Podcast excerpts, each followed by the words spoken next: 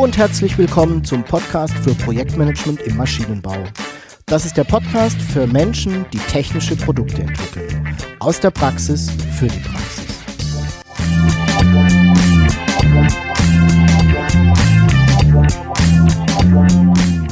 Mein Name ist Jörg Walter. Ich bin Ingenieur und arbeite als Berater, Trainer und Coach im Projektmanagement für technische Projekte.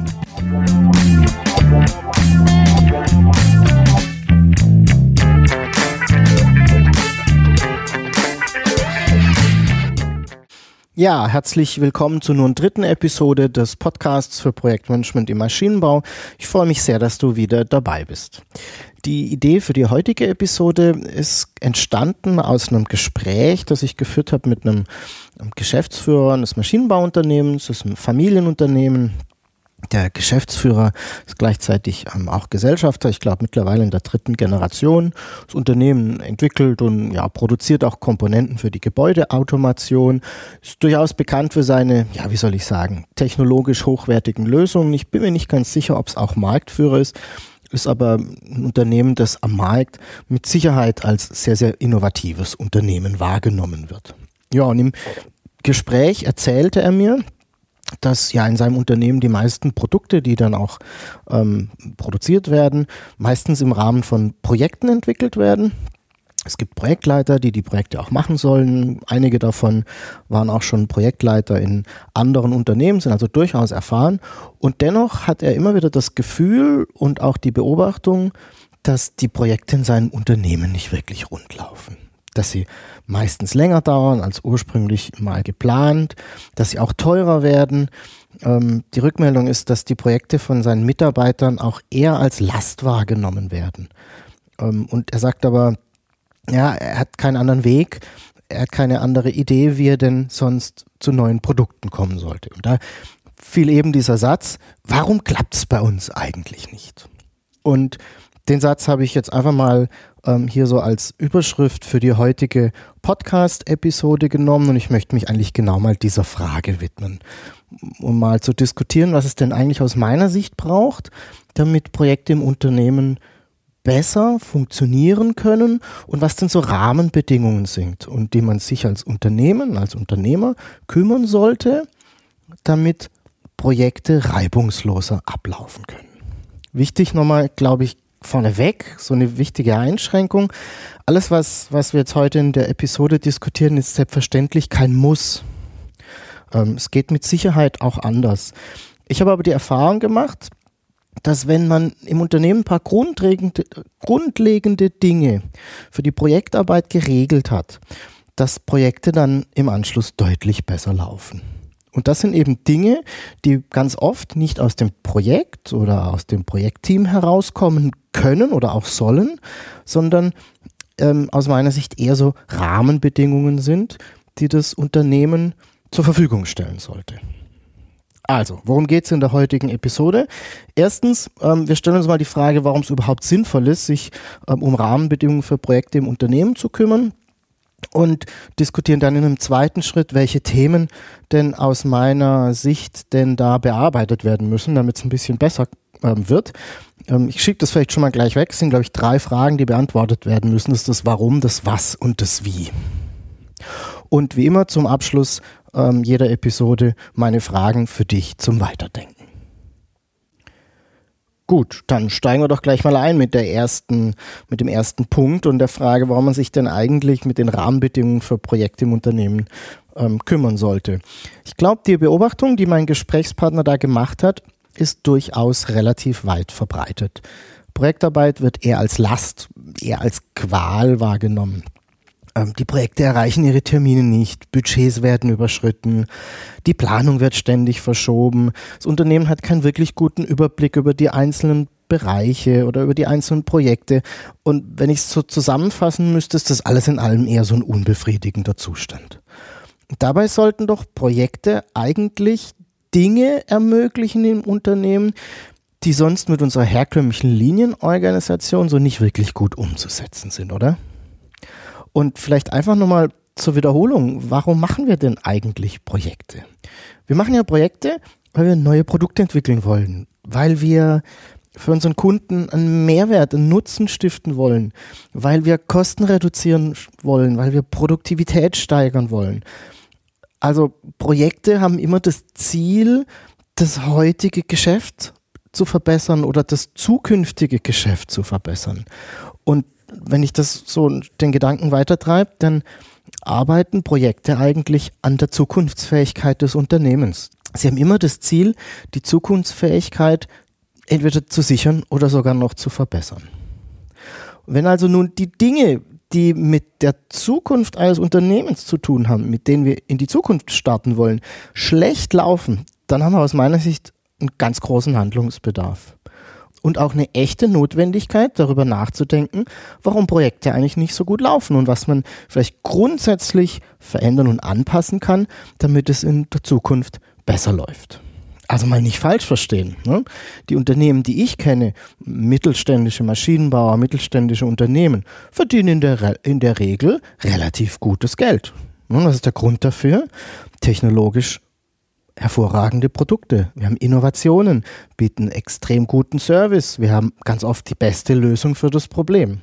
Der Grund ist aber nicht, dass wir Top-Preise anbieten oder den kürzesten oder zuverlässigsten Lieferzeiten haben. Die Kunden kaufen die Produkte trotz dieser Mängel, eben aus den zuerst genannten Gründen. Und die Frage ist schon, wie erfolgreich könnten wir denn eigentlich sein, wenn wir es jetzt noch schaffen, unsere Projekte innerhalb der ursprünglichen Planung abliefern zu können? Ne? Was würde das quasi noch an Erfolg obendrauf addieren? Und das ist aus meiner Sicht der Kerngrund, warum wir uns mit der Frage beschäftigen sollen, was wir denn an den Rahmenbedingungen verbessern können, damit wir die Chance für Projekte erfolgreich zu sein deutlich erhöhen können. Okay, gucken wir uns mal an, was sind denn nun die Themen, die aus meiner Sicht da bearbeitet werden können? Was sind denn so Fragen, ähm, die wir uns stellen können? Aus meiner Sicht gibt es sozusagen drei Säulen, drei Fragen, die sich ähm, jedes Unternehmen stellen soll, beziehungsweise er beantworten sollte, um ähm, hier so gute Randbedingungen zu schaffen. Das ist das Warum, das Was und das Wie. Und was dahinter steckt, erkläre ich dir jetzt gleich in den nächsten Schritten. Starten wir mal mit dem Warum. Und das Warum ist aus meiner Sicht die grundsätzliche Motivation für Projekte zu hinterfragen. Warum machen wir eigentlich Projekte und wie wichtig ist das für uns? Ich glaube, die, die Gründe davor mal schon so ein bisschen beleuchtet. Das hört sich vielleicht jetzt ein wenig einfach an, aber hast du in deinem Unternehmen oder hat sich dein Unternehmen darüber wirklich schon mal Gedanken gemacht? Meistens ist es ja so, dass man Projekte eben macht, weil es halt so ist. Ne? Alle machen Projekte, man macht das halt so. Und der Grund dafür wird sehr oft leider nicht hinterfragt. Und die Frage ist nun aber, was ist unsere eigentliche Motivation, Projekte zu machen? Was bezwecken wir damit? Wie wichtig ist das für uns? Ähm, welche Prioritäten haben Projekte im Unternehmen und wie gut sollten wir uns denn eigentlich um unsere Projekte kümmern? Und das Ganze führt am Ende ähm, zu einem Commitment für Projekte und auch zu einem Commitment für deren Bedeutung. Und zwar nicht nur bei den Projektleitern oder bei den Leuten, die die Projekte ähm, abarbeiten sollen, sondern auch bei den Auftraggebern, bei allen Führungskräften, bei allen Mitarbeitern.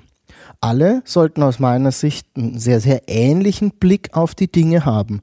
Und alle sollten am Ende des Tages auch ein, ein Commitment ähm, für Projekte und für Projektarbeit abliefern können. Ich glaube, Projekte brauchen Unterstützung. Und äh, die gibt man den Projekten am besten, wenn alle dahinter stehen. Und wenn alle verstanden und auch akzeptiert haben, warum sie dahinter stehen sollen. Auch wenn Projektarbeit anstrengend und manchmal auch sehr unbequem ist. Das war der Hintergrund zur Frage, warum. Gehen wir mal weiter und diskutieren die Frage des Was. Und die Frage Was zielt auf, naja, wie soll ich sagen, übergeordnete Regeln und Vorgehensweisen, die im Unternehmen gelten und die jedes Projekt gerne einhalten darf. Ich greife mal eine dieser Vorgehensweisen heraus und es ist zum Beispiel der Standardprozess, nach dem Projekte im Unternehmen ähm, abgewickelt werden. Der Prozess, den Projekte im Unternehmen durchlaufen. Der Fachbegriff dafür ist der Produktentstehungsprozess oder auch PEP, hat der ein oder andere ähm, vielleicht schon mal gehört. Greifen wir uns den PEP mal raus, den Produktentstehungsprozess. Ähm, ist ein Prozess, der sich unterteilt in Phasen und in Gates, ähm, also Tore, die die Phasen zerteilen. Und der PEP, der Prozess, enthält so eine grundsätzliche Vereinbarung und auch eine Vorgabe, welche Arbeitspakete in welcher Phase des Projektes normalerweise zu bearbeiten und zu erledigen sind. Also, was wird wann gemacht? Und noch von wem? Also von welcher Abteilung, von welchem Bereich oder von welcher Rolle wird denn das jeweilige Arbeitspaket hauptverantwortlich bearbeitet? Mit einem PEP überlegt sich ein Projekt eben nicht jedes Mal aufs Neue, wie es denn gern vorgehen möchte, was wann zu erledigen ist, sondern der Ablauf ist einmalig vorgedacht und natürlich auch dokumentiert und gilt sozusagen als ja, Grundlage, Vorlage für das Projekt.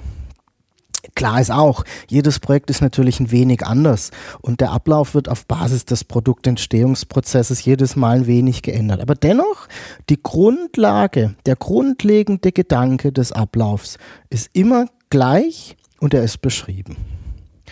Der PEP ist aus meiner Sicht immer an das jeweilige Unternehmen anzupassen, damit er auch wirklich gut funktionieren kann. Viele Unternehmen, die ich kenne, haben eben leider keinen, naja, Prozess oder zumindest keinen dokumentierten Prozess, wie Projekte ab, abgewickelt werden sollen. Und das bringt dann Projekte immer dazu, dass sie ihren Weg jedes Mal neu finden oder auch erfinden müssen. Und ich meine, die Folge ist klar, ne? Das dauert, das dauert lange. Es ist extrem abhängig von den Personen und es ist natürlich auch fehleranfällig. Ein weiterer Punkt, der zu der Frage, was gehört, sind zum Beispiel auch Normen und Vorschriften, die im Projekt einzuhalten sind. Also es ist klar, dass Projekte im Automobilumfeld eben anderen Regeln und Prozessen gehorchen müssen ähm, als Projekte in zum Beispiel der Gebäudeautomation. Neben Normen und Vorschriften gibt es aber auch natürlich weitere Prozesse, die eben im Projekt unterstützen ähm, und die eben eingehalten werden sollten. Gehört dazu gehört zum Beispiel ja, der Einkaufsprozess. Ne? Wie werden bei uns Waren und Dienstleistungen eingekauft? Ein weiterer Prozess ist zum Beispiel Lieferantenqualifizierung. Wie ist die Vorgehensweise, Lieferanten zu qualifizieren? Oder wie werden bei uns im Unternehmen Produktionsprozesse freigegeben? Ich habe jetzt willkürlich so ein paar Standardprozeduren, Prozesse ähm, rausgegriffen, um dir klarzumachen, was ich damit meine. Ist auch klar, diese Punkte also Normen, Vorschriften, Standardprozesse sind in den allermeisten Unternehmen gut geregelt und funktionieren auch ganz gut. Ähm, beim Produktentstehungsprozess würde ich hier eine kleine Ausnahme machen. Ähm, den treffe ich leider sehr, sehr selten an. Ähm, alle anderen Punkte sind aber meistens ähm, ganz ordentlich dokumentiert. Gut, kommen wir zur dritten Frage, ähm, die man sich beantworten sollte oder zunächst mal stellen und dann beantworten sollte das ist das Wie. Und hinter dem Wie verstecken sich eigentlich die Punkte, die man ähm, damit verbindet, wenn man an den Begriff Projektmanagement denkt und was man üblicherweise auch dann in den entsprechenden Büchern findet. Hier wird also die Antwort auf die Frage geliefert, wie machen wir Projekte? Ähm, wie arbeiten wir zusammen? Wie planen und verfolgen wir? Ähm, also alles eher so Dinge, die sich so mit den operativen Aspekten im Projekt beschäftigen. Gehen wir es mal durch. So beispielhaft exemplarisch, das ist mit Sicherheit nicht, nicht voll, keine vollständige Liste. Ähm, Fragen, die man sich hier stellen kann, ist, welche Rollen haben wir denn eigentlich im Projekt? Ne? Wer sind da die Spieler? Wer ist denn beteiligt? Also, und welche Aufgaben und welche Kompetenzen, welche Entscheidungskompetenzen haben diese Rolle? Und welche Verantwortung sollen sie denn bitte auch mitnehmen?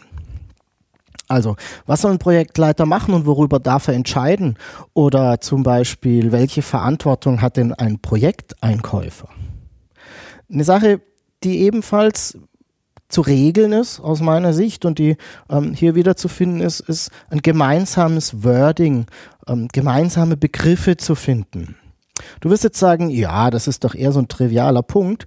Ähm, leider ist es aber so, und überleg mal, wie das in deinen Projekten ist, dass wir für gleiche Dinge unterschiedliche Worte verwenden und das ganz oft zu Verwirrung führt.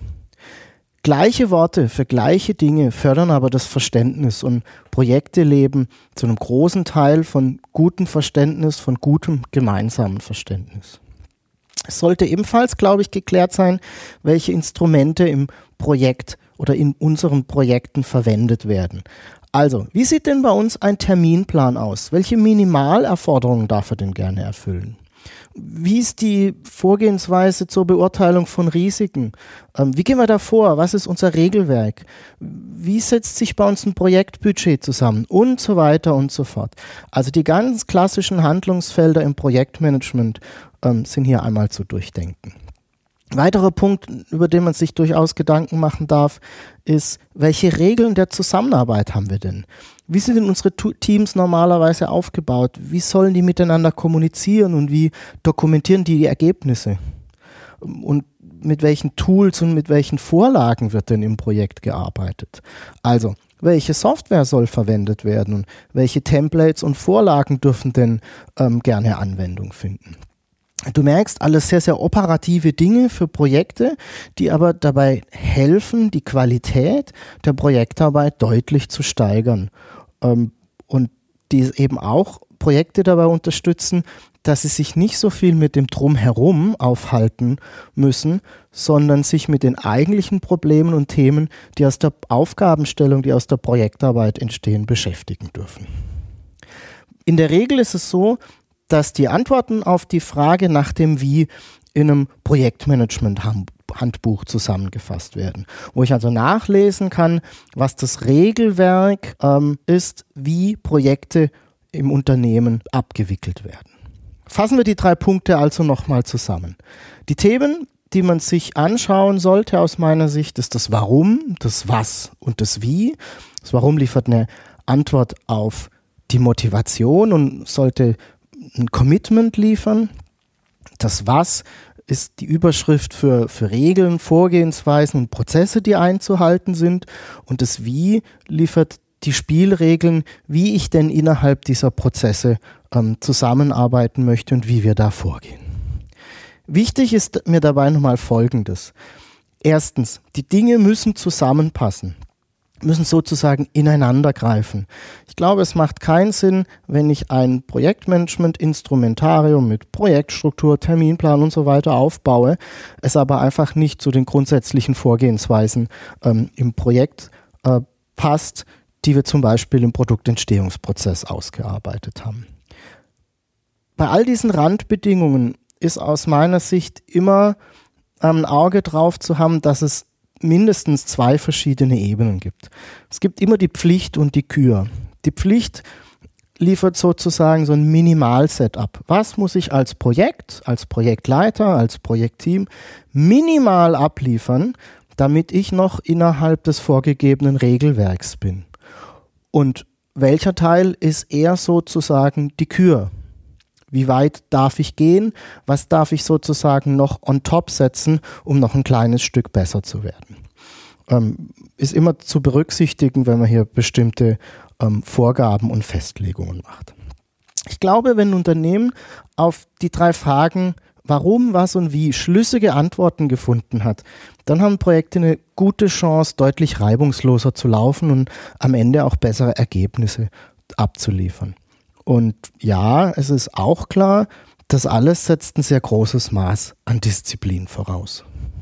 So, du hast nun erfahren, an welche Randbedingungen aus meiner Sicht ein Unternehmen denken sollte, damit Projekte wirklich gut laufen können und was mir dabei immer besonders wichtig ist.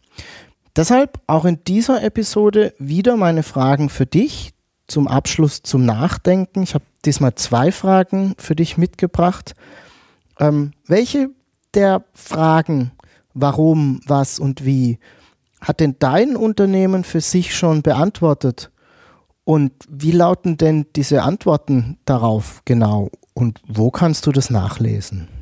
Ich bin sehr gespannt auf deine Überlegungen.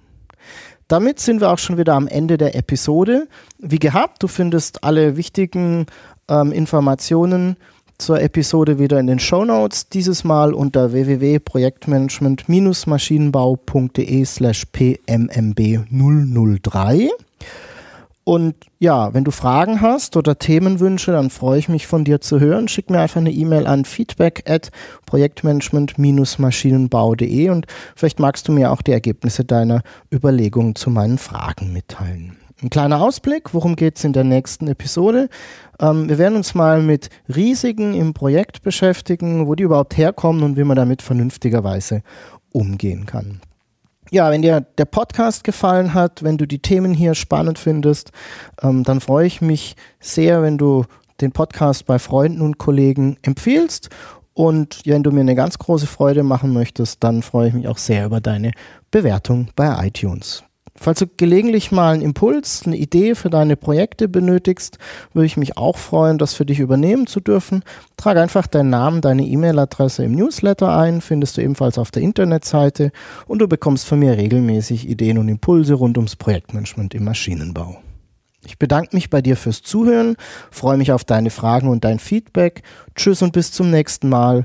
Dein Jörg Walter.